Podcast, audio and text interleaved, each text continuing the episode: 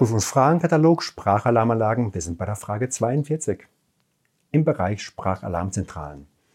Die Frage ist, bewerten Sie die Richtigkeit der folgenden Aussagen zur akustischen Anzeige. Erstens. Die akustische Anzeige muss einen Schalldruckpegel von mindestens 75 dB erreichen. Ja oder nein?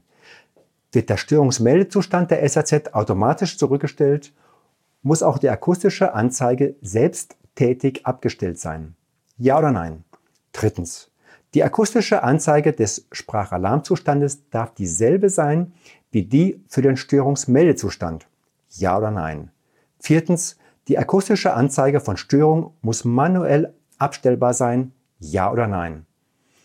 Erstens. Die akustische Anzeige muss einen Schalldruckpegel von mindestens 75 dB erreichen. Das sind wir für ein Nein.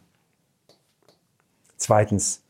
Wird die Störungs wird der Störungsmeldezustand der SAZ automatisch zurückgestellt, muss auch die akustische Anzeige selbsttätig abgestellt sein. Da sind wir für ein Ja. Die akustische Anzeige des Sprachalarmzustandes darf dieselbe sein wie die für den Störungsmeldezustand. Hier sind wir ebenfalls für ein Ja. Viertens, die akustische Anzeige von Störung muss manuell abstellbar sein. Hier sind wir ebenfalls für ein Ja. Vielen Dank.